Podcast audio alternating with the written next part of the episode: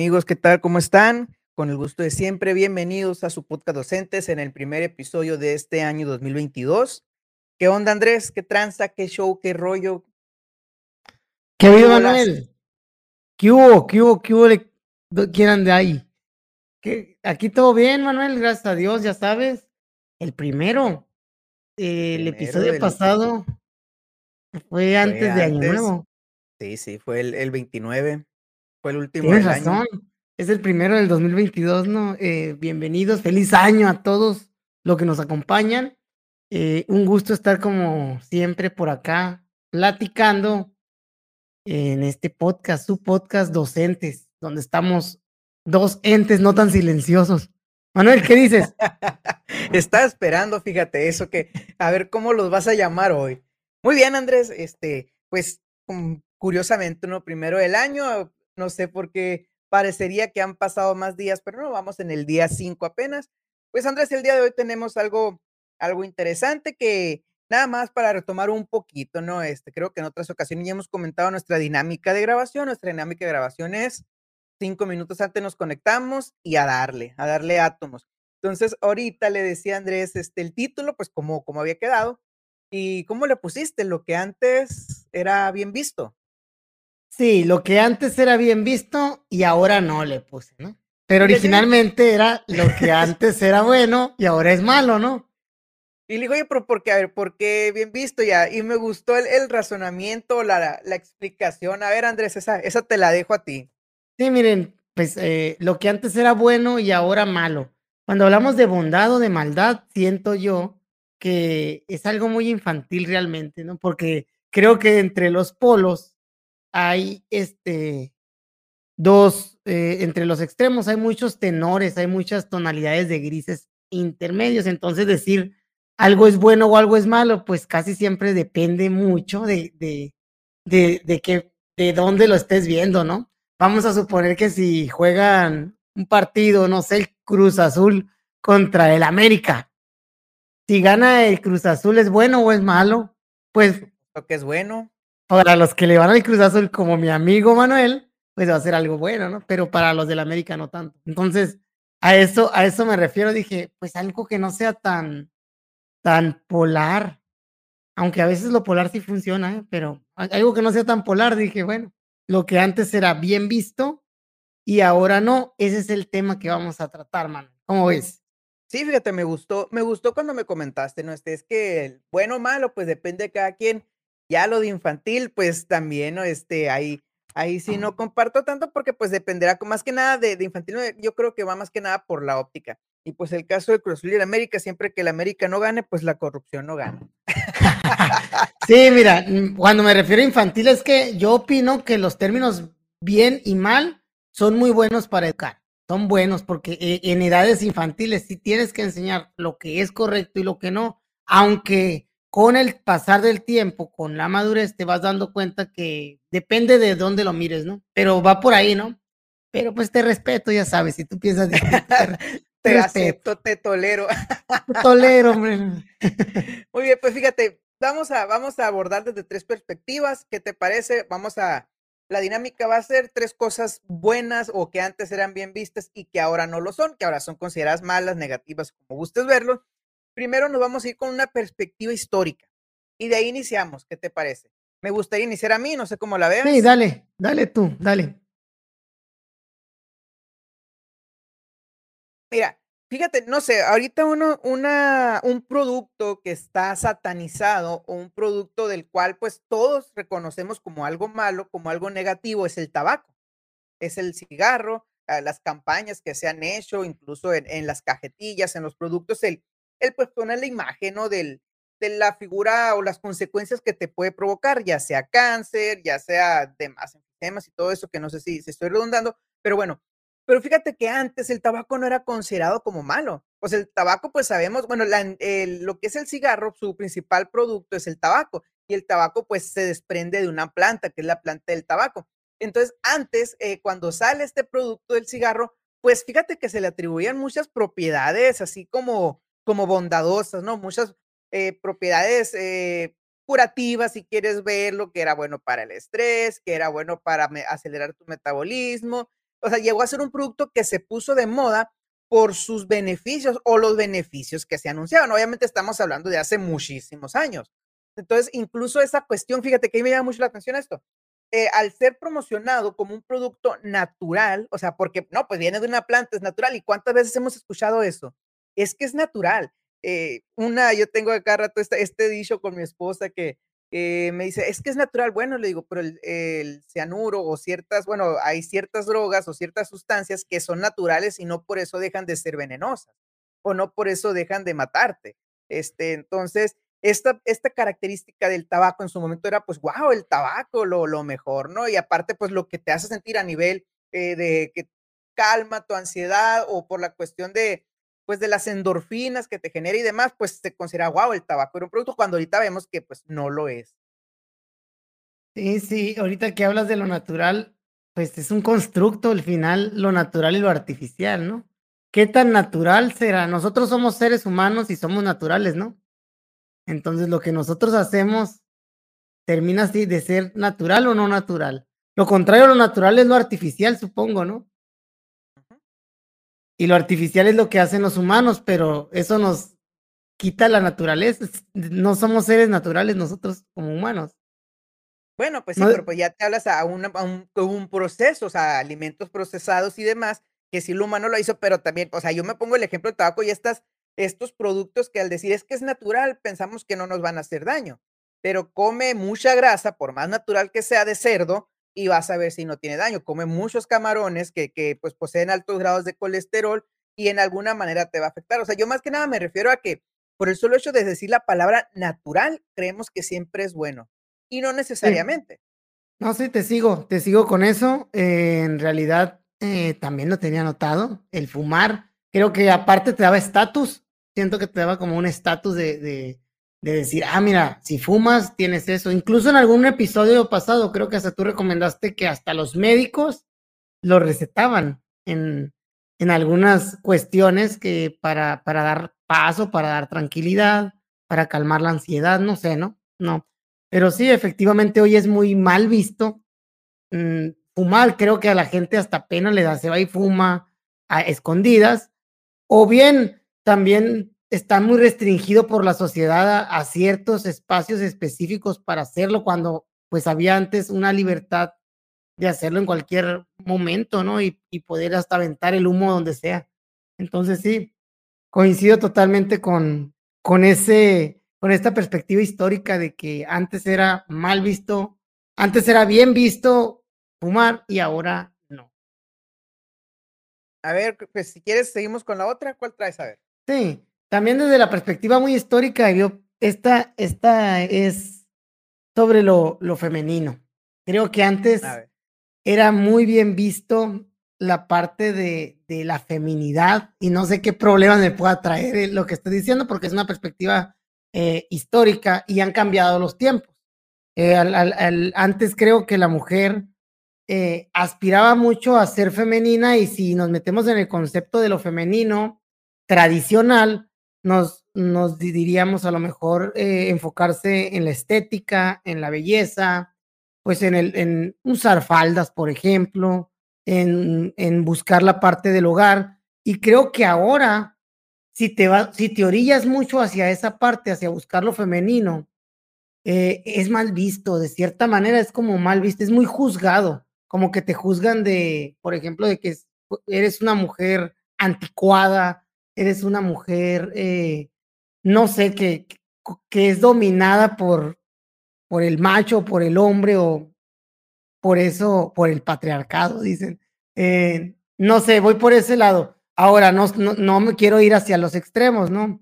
Yo sé que hay mujeres que les gusta esta parte de, de lo femenino y, y, actualmente, y como que ahorita no es que esté mal visto, pero como que está en ese tenor, en esa lucha, ¿no? Donde se, mira mal por cierta, cierta parte de, de la sociedad y otros pues no tanto. Y bueno, yo lo traigo a la mesa. ¿Tú qué opinas sobre este tema? Aquí tomaría el ejemplo que tú decías al inicio, ¿no? ¿Qué es bueno y qué es malo? ¿Qué es femenino y qué es masculino? O sea, ¿qué es eso que define que algo sea femenino y qué define que algo sea masculino? Y, y, yo siento que lo que tú comentas va por el lado de, del quitar los las imposiciones, bueno, la no las imposiciones, pero los Estereotipos. estereotipos. Quitar los estereotipos o romper, no quitarlos, más que nada, romper estereotipos y tener la libertad de decir, bueno, si si a mí me gusta vestirme de esta manera, o a la mejor si a mí no me gusta el maquillarme, pues no me hace menos mujer, o no me hace o si a mí me gusta, no sé, o sea, yo siento que va por ese lado, pero sí, probablemente es que tú lo decías ahorita, eh, la la los extremos, las cuestiones extremistas. Eh, yo siento que no no creo realmente que haya así como una una satanización o algo que se esté que se vea mal el el el caso de las mujeres que sean femeninas por el deseo de serlo. Yo pienso que lo que se está yendo a la otra parte es el por el cuando se juzga el por qué la mujer que, no sé, no, digo, no no es que independientemente esté con o no, pero, o sea, el que se juzga por qué, que si no me maquillo, porque yo tengo que asistir maquillada. Fíjate, curiosamente, ayer ayer, no me acuerdo, veía un video, no sé, creo que es de de tu compa, ve un un corto, de este, donde decía un australiano, si no estoy mal, un presentador de noticias, cómo usó durante el un año entero el mismo traje, y nadie se dio cuenta. Y la presentadora mujer, si llegaba o sea, se fijaba mucho en cómo se vestía la presentadora mujer. Entonces, yo siento que va por ahí más que nada, sí, eh, porque sí, pues sí sí hemos tenido, mm, diferencias al momento de juzgar algo por cómo lo vemos. O sea, si es hombre, se juzga de una manera, y si es mujer, se juzga de otra. Más allá de estas cuestiones masculinas o femeninas. Por ejemplo, tú es más, eh, poniendo este ejemplo, ¿no? Uno se fija más, eh, a la mejor a a manera de de crítica social, o a la manera de la farándula, tele, o no sé, cómo se viste una mujer, cómo se viste un hombre. Eh, pues pues, no sé, tú lo puedes ver contigo mismo. Una mujer en general, mm, no repite un vestido para ir a una boda. Será cada caso, ¿no? Yo, lo menos, hablo de los casos que yo conozco. Si voy a una boda, eh, pues un vestido. Mientras tú y yo como hombres, o a la mejor algunos casos también, pues podemos ir con el mismo traje a todas las bodas, y nomás le cambiamos camisa y corbata. Habrá quienes no, habrá hombres que cada vez que va a una una boda, un evento, por así decirlo, pues se compran su propio traje, y habrá mujeres que también en podrán repetir vestido no hay problema. Pero como yo creo que pues, va más que nada a la cuestión del concepto y a la cuestión del estereotipo. Sí, Manuel, pero bueno, yo yo voy a aludir a una frase que dijiste. Por ejemplo, hoy si dices: "No maquillarme no me hace menos mujer". Es una cuestión totalmente verdadera, válida y todo, pero y no se juzga, al contrario, se aplaude. Pero si hay una mujer que sale y dice: "Es que a mí maquillarme me hace sentir mejor, y sí me hace sentir, eh, más femenina y todo", eso sí es hoy es más juzgado, pues, que antes que era aplaudido, antes era bueno, a eso me refiero. Antes era buen bien visto, digo, independientemente que coincidamos con la idea o no, porque aquí no es destrozar la idea, o decir que es bueno y que es malo, como dijimos ahorita. Solamente hacer la la analogía para mí, que antes era bien visto que la mujer se fijara mucho en en la en su aspecto físico, eh, estético, y que ahora es juzgado. O sea, es aplaudido, eh, de cierta manera que que brinquen hacia romper el estereotipo. Y creo que es algo ¿juzgado por bueno. quiénes? E esa sería la pregunta, ¿juzgado por quiénes? ¿Juzgado por quiénes? Pues, por la sociedad, yo digo en general. Yo yo pienso que en general la misma sociedad señala, y sean hombres o mujeres, ahí no no no lo veo no lo veo mal, como que hay una tendencia, creo, a romper estereotipos, que, pues, está bien, porque hablas un poquito de de quitar estos paradigmas, como tú dices, que ahorita hablaste de un ejemplo muy claro, ¿no? De cómo a la mujer se le juzga por cómo se ve, de también de cómo se le juzga, eh, en la farándula por la vestimenta, y también en otros en otros aspectos, ¿no? Eh, pero bueno, el el comentario mía iba hacia allá, ¿no? Hacia la parte de cómo antes era bien vista de un de cierta manera, y ahora esa misma cuestión en un presente ya no es tan bien vista por al menos alguna parte, como que va en una migración. A lo mejor llega un momento en el que rotundamente nos nos deje de importar, y que creo que sería lo lo mejor, ¿no? Porque la apariencia, pues, o lo superficial no es lo importante. Tú sabes que yo soy más de fondo que de forma, ¿no?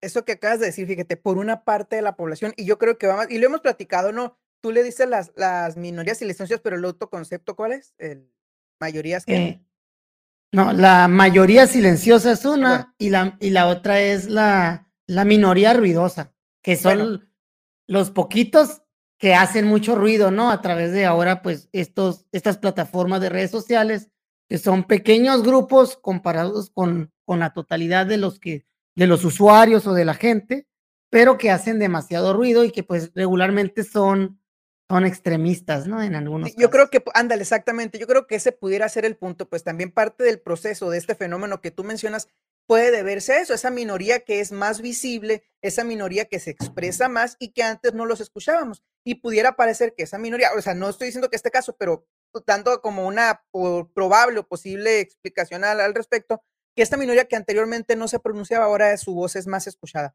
Pero sí, me parece muy interesante esto que mencionan, ¿no? Y cómo vamos de de un aspecto que antes era bien visto y mal visto, cómo hay todo un fenómeno detrás de por qué se ve bien y por qué se ve mal. A la mejor el primer caso que puse era algo muy sencillo y muy y muy obvio porque se refería a la salud, pero aquí tú ya te vas a algo más complejo y cómo la sociedad es que realmente va tornando esas esas bien visto o mal visto, o eso bueno o eso malo. Así es, Manuel, pues, eh, no sé si tengas tú el otro punto de los tuyos. Ajá, claro que sí. Y yo creo que, bueno, ahorita te dar cuenta, los 3 míos, como que me fui por la misma línea de la salud. Híjole, yo aquí tengo un conflicto, y este este conflicto, lo voy a decir así, es es con mi esposa. Te voy a decir por qué. A mi esposa le encantan los bebés gorditos. Así, ve un bebé y lo que así, de esos que los agarras estilo Michelin, ¿sí, no? Es el de las llantitas. Así es, Pero Michelin. y creo que hay hay mucha gente que ve a los niños gorditos, y mientras más gordito, más bonito, pero lo el problema es que antes se pensaba que un bebé gordito era un bebé más sano, o un niño más gordito era un niño más sano, pero te digo, va muy del lado de la salud. No no estoy hablando a la a no estoy haciendo alusión a que si se ven bonitos o no, los bebés, pues sí, ¿no? Hasta los agarras y y los apachurras y todo, pero realmente nos hemo antes se tenía muy fuerte esta creencia de que si el niño estaba gordo, estaba sano, y no hablo solamente de bebés, hablo de edades de la infancia. Y vemos cómo muchas veces, y aquí papá cuenta una historia, que él él le caía gordo, le daba coraje, cómo su mamá, mi abuela, lo llevaba con el doctor para que le diera vitaminas, para que engordara. O sea, dice él: "Yo comía bien", pero y él hasta el concepto era que le den vitaminas para que le dé más hambre. Entonces, no sé si te ha tocado escuchar que la emulsión Scott, que las vitaminas de lo que tú quieras, pero sigue y yo siento que sigue habiendo en parte, ¿no? Como que ya hay más claridad acerca de que el comer más o el estar gordito no te haces más sano. Probablemente en un pasado lejano, donde, pues, si tú no tenías para comer, pues estabas flaco, y era un era un indicio, perdón, de que estabas desnutrido, y en cambio el que estaba más, pues, era porque tenía para comer. Pero ya no estamos en esos tiempos, realmente si hay obesidad infantil es por productos normalmente procesados, como decíamos ahorita, y no por una cuestión de una mayor o mejor alimentación. Sí, totalmente, totalmente es es común, ¿no? Y y te vas a a tiempos, eh, no muy lejanos con lo de los bebés, pero si te vas a tiempos muy lejanos, eh, incluso hay hay civilizaciones que, pues, adoraban de cierta manera esta parte de des de la obesidad o del o del gordo, ¿por qué? Porque, pues, representaba la abundancia, ¿no? Representa la abundancia, representa el el poder, pero ya ha cambiado, ¿no? Hoy, de hecho, es mal visto estar demasiado demasiado obeso o gordo, ¿no? Aunque hay una parte también, estamos hablando de los que de la las personas estas, no me acuerdo cómo le llaman, pero que llaman, que como que dicen: "A mí como quiera". Yo no estoy muy de acuerdo con esa esa corriente de pensamiento de de de amor propio, creo que le dicen, de amor propio, pero, pues, a mí, yo sí yo sí juzgo mucho la parte de la obesidad, ¿no? Yo sí, o sea, la juzgo desde mí, desde que la la coloco del lado incorrecto en las 2 columnas de lo bueno y lo malo, decíamos, la correcto la coloco dentro de lo malo, porque, pues, de definitivamente te te acarrea muchos problemas de salud, y no y algo que es malo para tu cuerpo no debe de ser bien visto, ¿no? Eso eso eso pienso, y pues te la doy, también. Sí, sí, como dices, me gusta la parte, okey, si es por una cuestión de me valoro y me ah, o sea, yo sé que mi valor va más allá de mi cuerpo, va más allá de mis imperfecciones, va más allá a mejor de complexión, o sea, está bien, no no no debes sentirte menos por la complexión que tengas, pero ya el hecho de sí te coincido contigo, ¿no? De usarlo como una bandera, promoviéndolo, pues no, porque realmente es un problema de salud. Es como decir, bueno, yo soy diabético, un ejemplo, este, yo soy diabético y valgo lo mismo que las demás personas por ser por ser diabético, por supuesto, pero de ahí a que se promueva la diabetes es otra cosa. No, y y definitivamente yo cuando ha hablo de lo del amor propio me refiero a estos extremos, porque, pues sí, tiene que existir algo que te diga: "Quiérete quiérete, rey, así como estés, quiérete quiérete mucho, ámate", pero en todo ese amor, para mí, es cuidar tu cuerpo también, ve lo que le das a tu cuerpo, que que es tu templo, que es lo que lo que te carga, lo que te lo que pues, vamos a decir, es el recipiente que que carga tu alma, ¿no? Entonces, eh no se trata de que tengas un cuerpo fitness, eh, un six pack aquí, eh, bien marcado, unos brazotes.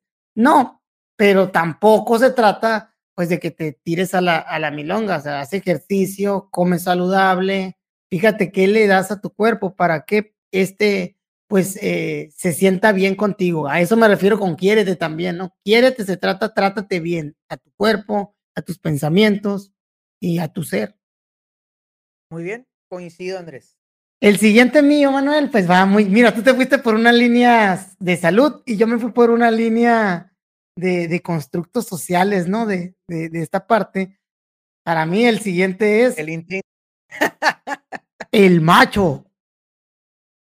El A ver. macho, el macho que viene a representar que antes la la figura de del hombre con lo con lo varonil tradicional, voy a decir, el el hombre, o sea, era bien visto, por ejemplo, el que el hombre no expresara sus sentimientos, que que no llorara, que fuera el el fuerte de de de una relación en pareja o de incluso de un hogar, eh, que la manera de vestirse que fuera de una manera seria y formal. Entonces, ahora siento que también se juzga con la con la bandera de machismo que tiene que tiene razón en muchos sentidos, todo lo que demerita al al otro sexo, a la mujer, y también lo que te hace daño a ti mismo, como eso de de guardarte tus sentimientos. Por ejemplo, yo estoy a favor de que el hombre llore cuando le dé la gana con la película que quiera, o o no, ¿no? Pero sí siento que se ha desvirtuado tanto, y no sé si has visto videos en donde comparan la moda, por ejemplo, que también es a criterio, de los años 20, donde los hombres ahí salen con sus sacos y sus gorritos, y y luego comparan a cómo cómo nos vestimos ahora, o cómo cuáles las cuáles son las modas de de los chicos ahora, ¿no? Y no no, pues, no recientemente hablar de los tubitos y de esas cosas, pero de andar todo untado, diría diría mi esposa, porque yo sí uso ropa ajustada de vez en cuando. Entonces, no sé, esa esa comparativa de cómo antes era bien visto y ahora, a lo mejor no es que sea mal visto, pero se ha trastornado un poco esa, pues, esa imagen. Igual igual aquí aplicaría también un poco lo de la caballerosidad, que es muy difícil en estos tiempos, eh, yo considero con las nuevas generaciones, tal vez no tanto con las con la tuya y con la mía, Manuel, sino que con las generaciones que vienen más abajo, el ser caballeroso, porque siento que puede ser hasta mal visto pensando que dem demerita el valor de de la mujer viéndola como un objeto, por ejemplo, cuando la caballerosidad se trata más que nada de ser amable, eh, abrir la puerta, dar una flor, un regalo de vez en cuando, no sé, ¿no? O sea, eh, ahí lo pongo sobre la mesa para escuchar tu opinión, Manuel.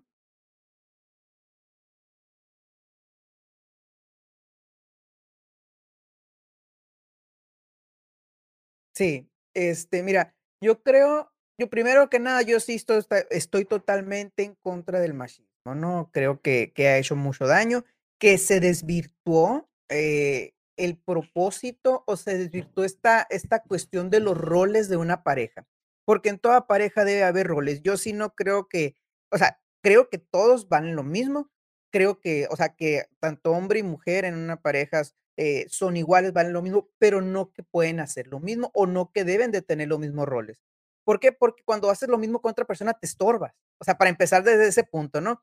Si hacen las mismas cosas, entonces, creo que somos complementos, creo que, o sea, que ese por eso, hablando en en específicamente en el caso del machismo de una pareja, y cómo siento que se desvirtuó, ¿no? Cada quien en una pareja, y no todos asumimos los mismos roles. Por ejemplo, ya hemos platicado, a la mejor tú en tu casa cocinas o tú no cocinas, a la mejor tú en tu casa haces una cosa o no la haces. O sea, eso no tiene nada que ver, pero ahí donde siento que se desvirtuó, en el sentido de que sí, anteriormente el hombre trabajaba, la mujer se queda en la casa, pero ya pasó a ser un después, pasó a ser un asunto de como yo proveo, yo te mando. Cuando no, o sea, si tú estás asumiendo ese rol es porque tu esposa, tu contraparte tiene otro, otro rol diferente.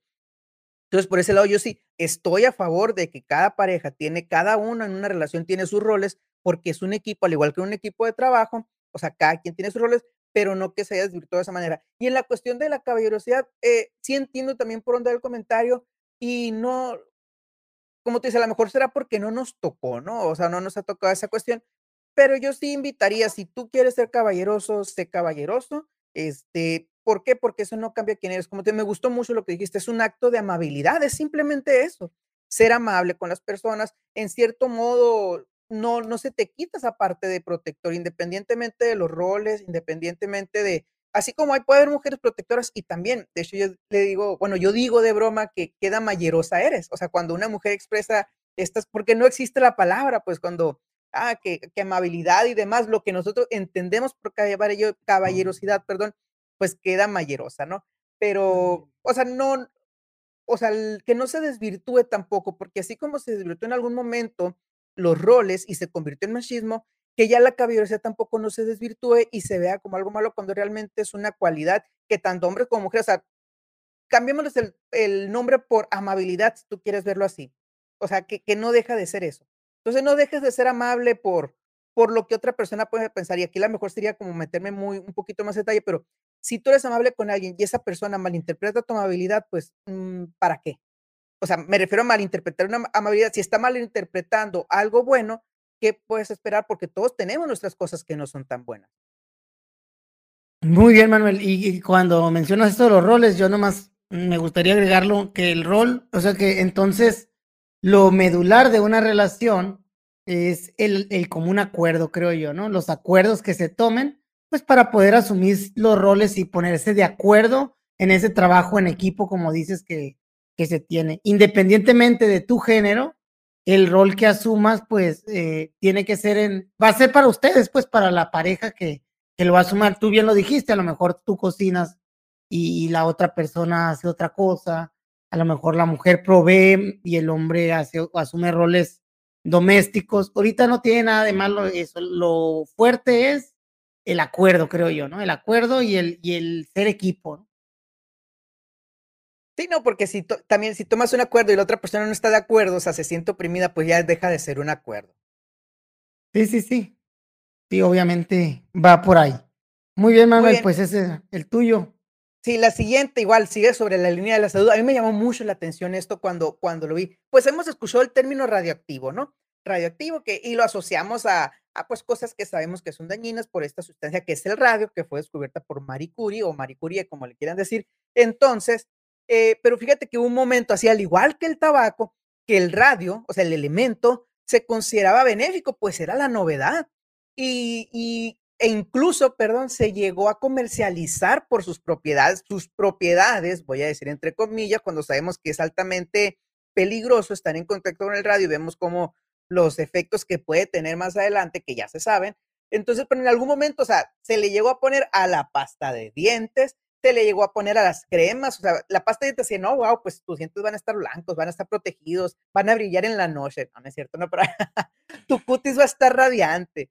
O sea, se le asignaban muchas propiedades al radio que la gente lo consumía, o sea, se consumía incluso en los alimentos, se le agregaba refresco, se le agregaba comida. Entonces, no, lo voy, no voy a ir más simplemente eso, pues volver a esa reflexión de cómo cosas que en su momento se pensaban que eran buenas, o sea, yo no quiero ir a tan bien visto, o sea, que realmente se pensaban que eran buenas, que eran benéficas, se descubre que no. Sí, creo que, pues, desgraciadamente, pues el tiempo va cambiando y te va, te va dando razones, ¿no? Afortunadamente, vamos a decirlo así. Pues obviamente cuando algo es totalmente nuevo, pues eh, tiende a, tiende a, utilizarse en, en, masificación, ¿no? Y ahorita que, que, toquemos el tercer punto, voy a decir algo al, al, respecto de esto, ¿no?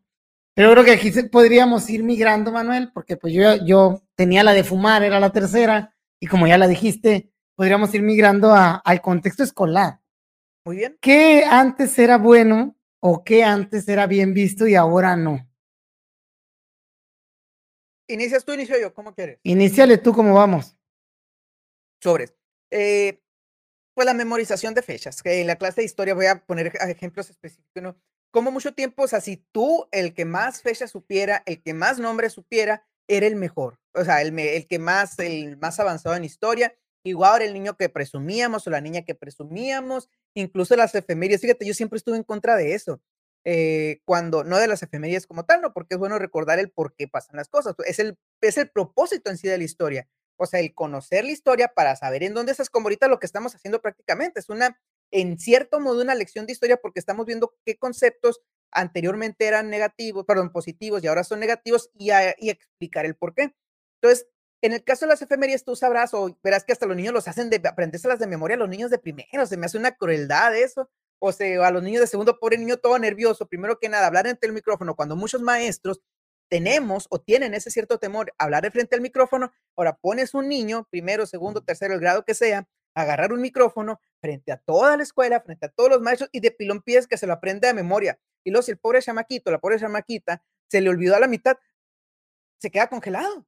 Entonces, para eso, un ejemplo, se me hacía una crueldad, al menos yo pues sí que cada vez que los chamacos míos pasaban, yo les decía, llévenselo, no me importa que lo lean, pero léanlo con entonación. O sea, léanlo con sentido, que es el 15 de septiembre de 1810, se conmemora el, el inicio, o 16 de septiembre, el inicio de la independencia de México, un ejemplo. O sea, lee- no nomás el 15 de septiembre, no, o sea, la lectura con sentido, la lectura con propósito, y de ahí va también, pone, pues eso, perdón, o sea, como mucho tiempo, y tú y yo somos parte de esa escuela, tú y yo somos parte, fuimos alumnos y en su momento pudimos haber llegado a ser maestros de esa escuela en el que era importante, tenías que aprenderte la fecha y el examen, qué día, qué fecha, quién y cómo, más allá del proceso. Sí, definitivamente la memoria, pero creo que hemos pasado al otro extremo ahora, ¿no? Yo creo que se sataniza un poco y estamos en eso, ¿no? Satanizar la memoria y no sé qué tan conveniente sea. Claro que no debe ser lo primordial, pero creo que eh, el trabajar esta parte de la memoria, la parte de como una pues habilidad más que tenemos, pues sí, sí debería de, de ser bueno. Claro que no estoy hablando de así, ¿no? De la fecha, así como tú lo estás poniendo en contexto histórico. No, en el proceso histórico, obviamente, lo medular tiene que ser la reflexión y el pensamiento crítico. No te tocó que Pero te preguntaran, o sea, o nombra a los presidentes de México, así sí, en sí, orden sí, y tac. exactamente, ¿Para sí, exactamente. No, totalmente, Manuel, en ese, en ese punto, ¿no? Pero igual, como te digo, eh, no pasemos de extremo a extremo, No, ¿no? Hay que, hay que ver en qué sentido el, el- la memoria nos, nos use, porque ahorita, por ejemplo, si le preguntas a una persona de unos, eh, no sé, 18 años, que te diga 10 números de memoria de teléfono de alguien, no te los dice. Es más, no sé si yo te pudiera dar 10 yo números. sí, Bueno, yo no estoy seguro si te puedo dar 10 números, sí te puedo dar unos 5, seguro, pero 10 se me hacen bastantes, pero es porque en su momento nos los, nos- nosotros sí tuvimos que utilizar la memoria para eso. Ahorita ya no la usan, la memoria la traen aquí, en el teléfono. Y pues se, se pierde el teléfono y se pierde la vida. Pero bueno, mira, yo tengo una, ¿no? Y que es muy típica, los castigos, los golpes. Creo que antes eh, eran bien vistos, eran aceptados como una medida correctiva de disciplina en, en las escuelas. Y pues hoy obviamente están muy mal. mm, Siempre estuvieron mal y nunca debieron de pasar, creo yo. Pero, pero bueno, este es, es, es ¿Te ese, llegaron a es, pegar a ti? Fíjate que sí, pero pero no no, o sea, a mí no me pegaron como maestros, a mí me pegó mi mamá siendo maestra. Y y Ah, fue no, no, no, pues ese no cuenta, ese es el ese es la mamá. No, yo me refiero a algún maestro, pero algún fue fue en el salón de clases como maestra, no fue como mamá. Ya ves que ahí los que son mamás y maestras saben que dentro de la escuela la mamá no es mamá, es maestra, ¿no? Pero realmente ya ya yo es lo que yo decía, yo en en mi primaria, en mis 6 años, no me tocó ver ni que le pegaran a compañeros ni a mí. a mí me pasó eso, pero por eso te digo, o sea, y estamos hablando que nosotros fuimos en los noventas a la escuela, cuando ya no debía de pasar eso. Oye, pero ahorita que di, fíjate, a lo mejor eso va en parte de lo que comentabas ahorita de los roles o o de aquellas cosas. Yo me acuerdo, yo siempre fui muy tranquilo, yo era el chamaquito de 10, que en la secundaria me rebelé totalmente, pero en primaria era el niño de 10 que participaba en todo lo que se podía participar, este, y todo eso, ¿no?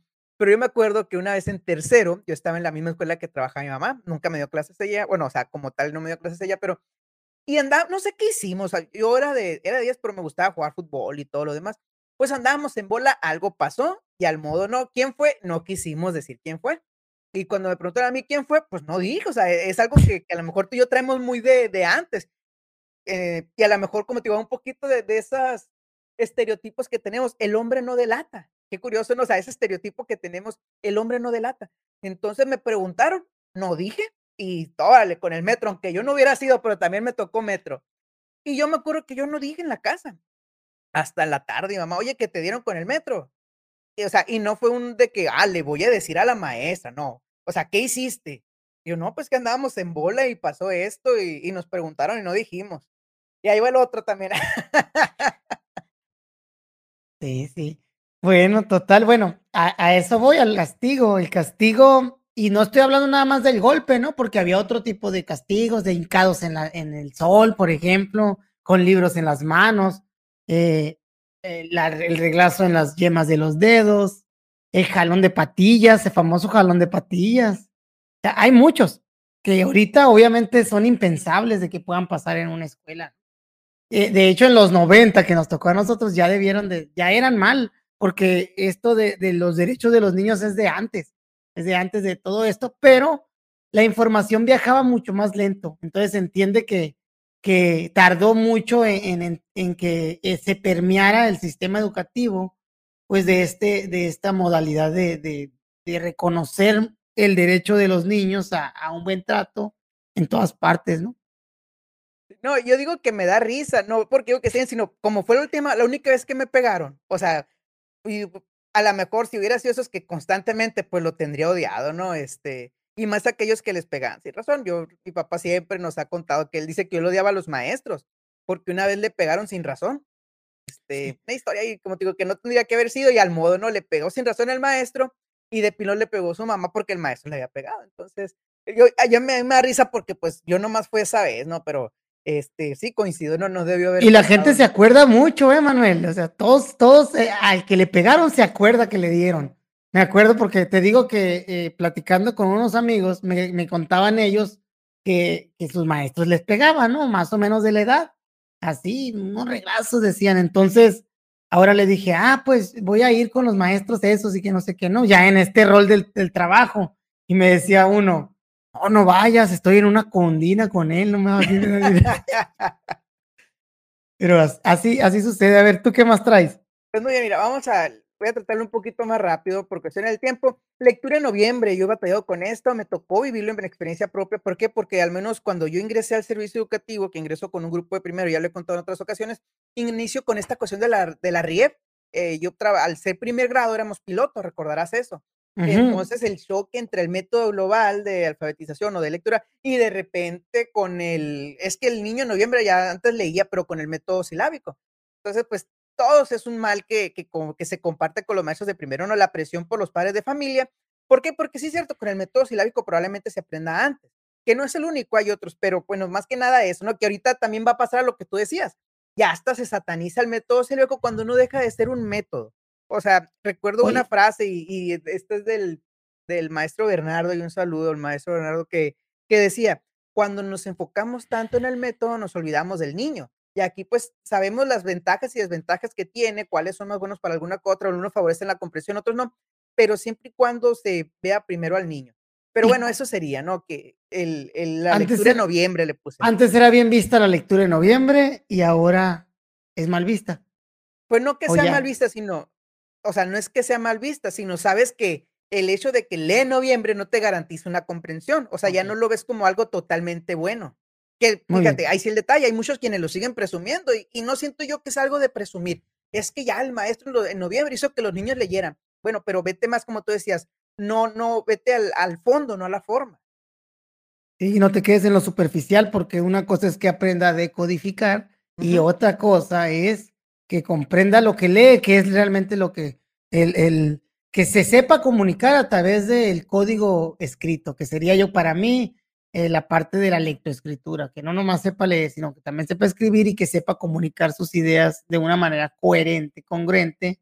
Y bueno, para ello, pues no basta un año, ¿no? Realmente estás en constante construcción a través de toda tu tu educación formal. Bueno, voy con la otra yo, que también tiene que ver con, con esta relación alumno, alumno maestro y que tiene que ver con las muestras de afecto. Y ya lo hemos hablado también. Anteriormente, las muestras de afecto de un maestro, o sea, que el, que el maestro fuera afectuoso con los alumnos, eh, a palabras, a, lo mejor a contacto físico, un abrazo, algo así, era, era algo que era bien visto. Y hoy pues está muy, muy mal visto que un maestro pues eh, cruce de cierta manera esa barrera del, en el contacto físico de, de, con los alumnos y realmente es muy riesgoso para el maestro también atreverse a hacer este tipo de, de cosas, aunque son, pudieran ser bien intencionadas y demás, te pueden malinterpretar y pues por eso pueden ser mal vistas. ¿no? ¿Cómo ves con este? E este, si tuviera que ponerle una reacción, sería me entri me entristece, perdón. ¿Por qué? Porque, es de esas cosas que te digo que por unos pocos que se aprovechan, afecta a todos.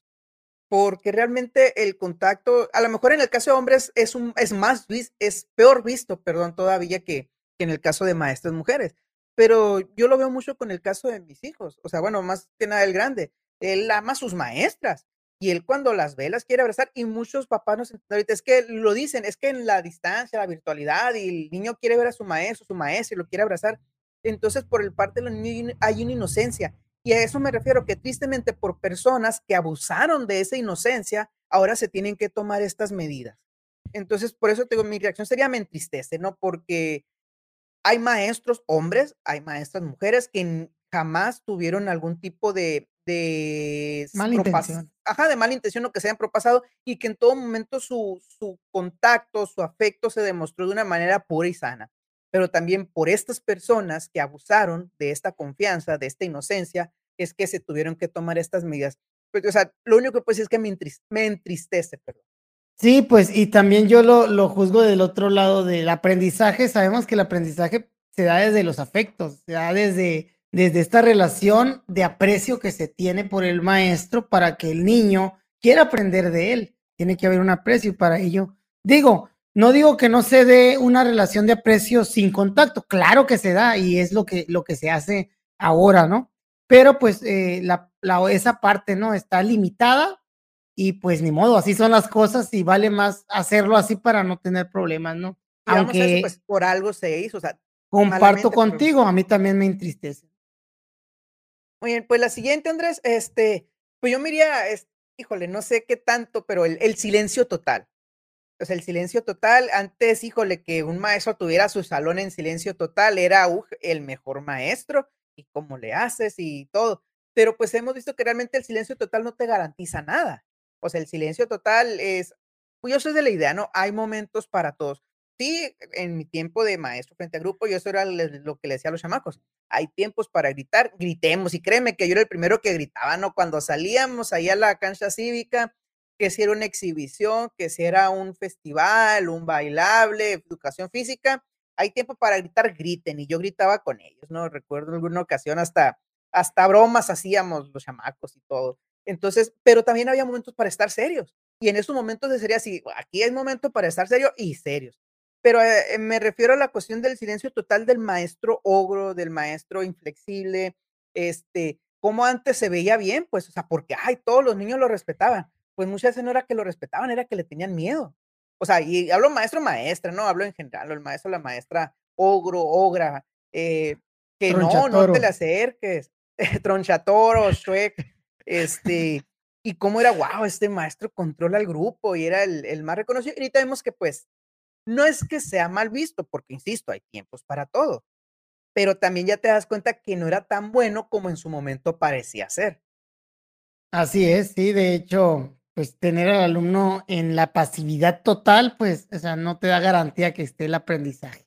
Deberías de generar un ambiente más activo, donde hay un intercambio, donde haya, pues, eh, de cierta manera, una dinámica de trabajo, pues, cómoda, que donde no se fomenten este tipo de de extremos, vamos a decirlo así, ¿no? Todavía puede haber que, eh, ser que haya maestros así muy controladores, pero ahora ya no lo ya no se mira con los mismos ojos, ¿no? Sino que dice, bueno, ¿qué pasa aquí? Algo algo no está normal, porque se busca mucho lo natural del niño, y lo natural del niño, ya lo hemos platicado, pues, es el juego, y el juego no es silencioso.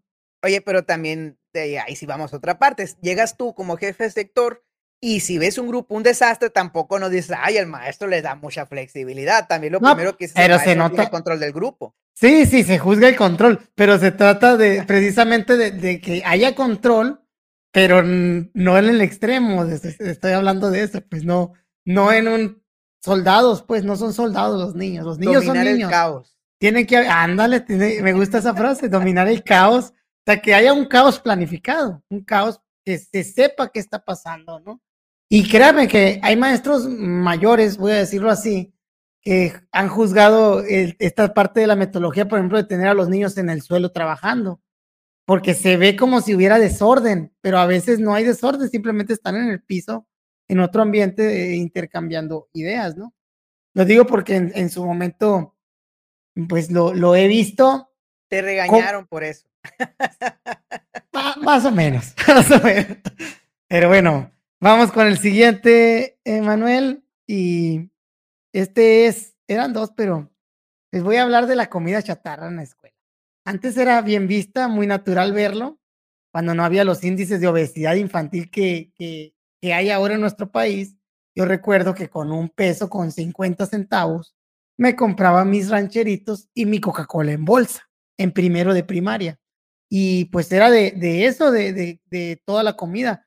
Hoy es muy mal visto que que en las escuelas, buscando esta lucha contra la obesidad infantil, pues, que haya este tipo de de, este, de de no quiero decir sustancias porque suena muy mal, de alimentos de alimentos procesados, de otras cosas. Se busca que las tienditas escolares, pues, tengan comida más saludable, ¿no? Aunque es como una transformación apenas. No es que este sea no es que sea mal visto por la sociedad, porque a veces todavía los papás les echan sus galletas, sus Sabritas en la mochila, pero al menos ya en la escuela sí es más visto, sí es más visto que que se esté juzgando esta parte de la mala alimentación, de la vida sedentaria. Sí, sí, de acuerdo, ¿no? Y, híjole, no sé, me me acuerdo, yo extraño todavía las chalupas, bueno, yo les digo chalupas, este, todo el que es de Guaymas, de esa región me entenderá, quienes no, pues, duros con verdura, verduros, que es este el el churro, el duro, no sé, que le echan mayonesa, repollo, este, zanahoria, pepino, encima media crema, ¡ah!, qué cosa tan rica, eh, que es saludable porque tiene verdura. Pero bueno, sí coincido, Andrés, me parece. Y es cierto, o sea, tú ves que cómo cómo los papás le siguen echando. Entonces, fíjate, yo soy más de la propuesta que debe haber un equilibrio, porque si tú prohíbes algo, este, es más probable que aquello que tú prohíbas lo lo promuevas, eh, de manera, este y, ah, sin querer, pues, no no encuentro la palabra, sin querer promueves al prohibir lo que no Casi sin querer. Casi sin querer. Pero bueno, entonces, siguiente, eh, pues, estaríamos hablando, Andrés, ya para ir cerrando un poquito ¿qué cosas? O sea, vamos a futurear un poquito, vamos a a hacer pronósticos, ¿qué cosas crees tú que actualmente se practiquen y que son bien vistas y que en un futuro vayan a ser mal vistas? Fíjate que voy a Si quieres, empezar yo. aviéntate tus 3 así en en corto. Sí, mira, estas son a manera general, ¿no? Ahorita pensé en una de las de la escuela, porque tú dijiste algo que dije: "Ah, caray, eso eso creo que que va a cambiar", ¿no? Pero, pues, eh, de manera general, ya hemos hablado de esta parte de de la religión. Entonces, yo creo que en un futuro, al menos en la religión católica, está todavía mal visto que que los sacerdotes, eh, tengan familia y tengan hijos, aun cuando las tienen, voy a decir, pero no es aprobado por por por la iglesia. Creo que en un futuro eso va a terminar cambiando. En el caso de de la iglesia, mm, católica, pienso. Creo yo que también va a haber un cambio en en en los trabajos. Sea, ahorita, pues, trabajar en industria y así es es bien visto, pero creo que la industria va a tener que cambiar a que sea menos contaminante o algo así para que sea pues, eh, para que deje de verse, eh, no se torne mal, pues, ahorita no ahorita se ve normal, es un trabajo, pero en un futuro creo que se va a ver mal trabajar en lugares donde te contamine demasiado. Eh, y eso a implica también en la parte del aquí la voy a meter así como poquita, siento que en un futuro, este, sería muy algo lejano, espero, el comer carne, ya las cul es se va a ver pienso que va a ser muy mal visto en un futuro, que la gente coma carne y que se nos va a juzgar a las generaciones que lo hacemos, muy fuerte, muy duro, y creo que nos pueda tocar a nosotros como ancianos, por ejemplo, este, vivir esa esa parte de de ser juzgados por por haber sido carnívoros o omnívoros, como quieras decir. Y por último, Hay que eh, la parte que todavía no está mal visto. Sí, no, pero ya ya tiende, ¿no? Ya tiende a y bueno, vamos a el cumplimiento de horarios.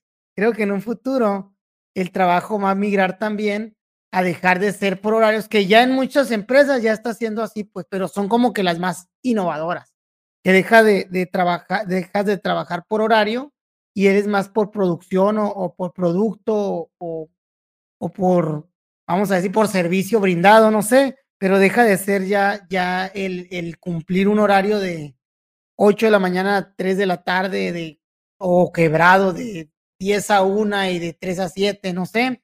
Eso creo que en un futuro también va a desaparecer y va va a ser todo por pues, por producción o por trabajo dado. A lo mejor hay situación de horarios de atención, pero se te va a pagar no por el horario que estés ahí, sino por lo que generes o el valor que generes con tu trabajo dentro de de la empresa, a lo mejor es pueda ser un poquito más justo, y si te pagan bien, claro, ¿no? Esperemos que así sea. A ver, las tuyas. Pues fíjate que tú te fuiste en general. Yo me fui a la escuela, entonces vamos a hacer ese contraste. Y con esa que tú terminaste es con la que yo inicié. Esa de que tú mencionabas, los horarios y demás, pues tú sabes que que tengo estoy en contra en gran parte con el presencialismo. Presencialismo entendiéndose que ya, o sea, tienes que estar porque tienes que estar, y ya con que estés, estás.